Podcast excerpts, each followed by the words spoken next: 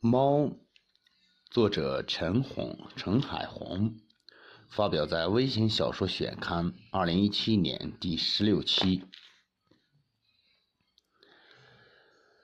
于老太早年守寡，膝下无儿女，男人走了，留下一座老屋。有一年，一娘家亲戚来看于老太，带着一个四五岁的娃，说娃没了父母，带给于老太作伴。于老太要了娃，随男人的姓，唤平儿。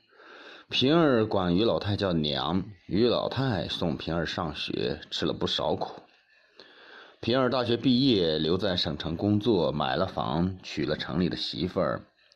平儿回家接于老太进城，村里人都羡慕于老太。于老太跟平儿进了两次城，两次都不足半月，又返回了村里。于老太说住不惯，挂念着村里的老屋。于老太回到老屋，养了一只猫，大耳朵，小眼睛，嘴角两边各有一小撮触须，银白银白的。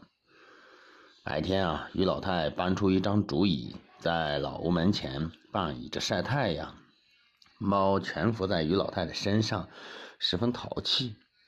有时候伸伸懒腰，有时候打几个滚儿。还会像猴子般的做鬼脸，逗于老太乐。于老太乐着乐着就睡了。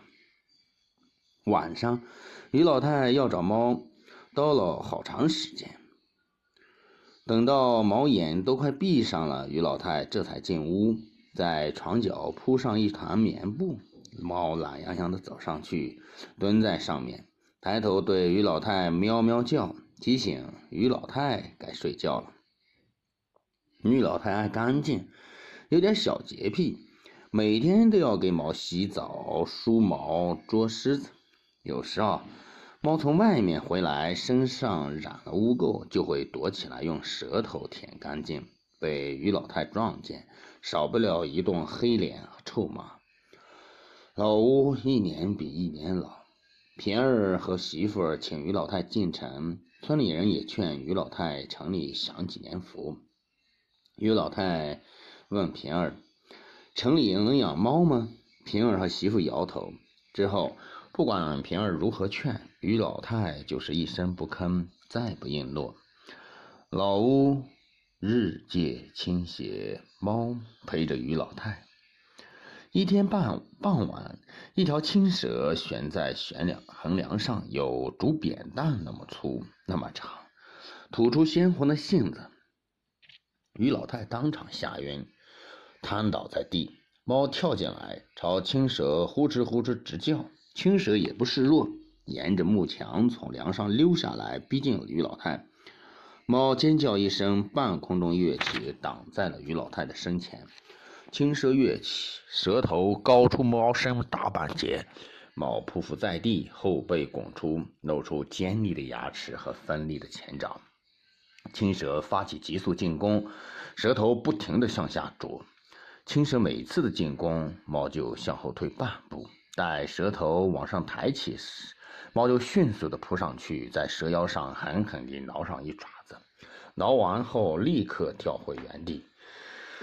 青蛇和猫对峙了好一会儿，青蛇遍体鳞伤，蛇身血迹斑斑，蛇头不时地往外扭，攻击的次数。逐渐慢了下来。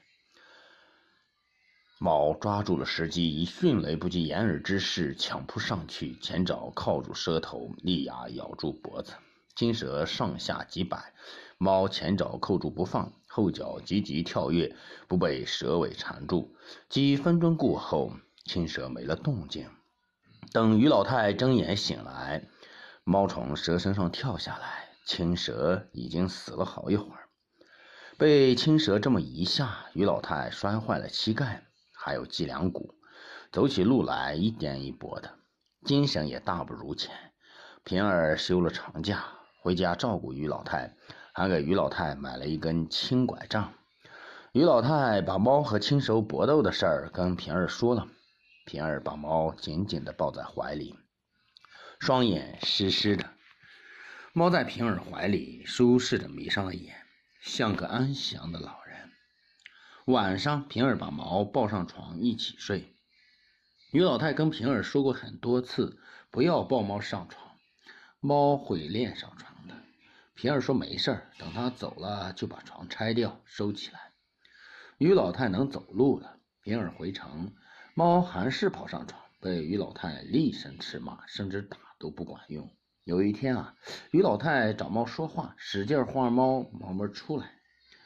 于老太回到老屋，看到猫蜷在被褥上睡得正香。于老太气急，举起拐杖朝门使劲打去，刚好打在猫头上。猫遭受重击，眼睛都来不及睁开，一个急射穿过门窗逃出老屋，传来几声惨烈的叫声，渐行渐远。于老太打破了猫头，后悔不已。当晚，于老太在猫窝里添加了几层棉布，可是猫。没有回来。第二天，猫还是没有回来。第三天，于老太病倒了，躺在床上起不来，张嘴说不出话。村里人打电话给平儿，平儿在外省出差，于老太一口气没有接上来，睁着双眼走了。于老太葬在了老屋的后山上。每晚子时，总有一只野猫立在坟头，厉声惨叫，很是瘆人。有人说，那只野猫是于老太的灵魂附体，在坟头等着平儿回来。原在金山，二零一七年第四期，编辑见。今天的小小说就为大家读到这里。快过年了，儿子还在补课，明天补完，快快的老家回去一趟，看看父母。